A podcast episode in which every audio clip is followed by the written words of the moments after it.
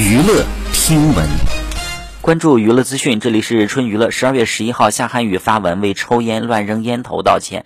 他说：“实在是抱歉，作为一个公众人物，给粉丝和朋友带来了不积极、不正能量的引导。随手扔东西的行为呢，确实是不对的，没有素质的。在这里给大家说一声对不起，今后呢，一定严以律己，不做随手扔垃圾的垃圾。”据悉呢，夏瀚宇此前被媒体拍到在路边抽烟，并且呢，随手丢弃烟头。好，以上就是本期内容，喜欢请多多关注，持续为您发布最新娱乐的资讯。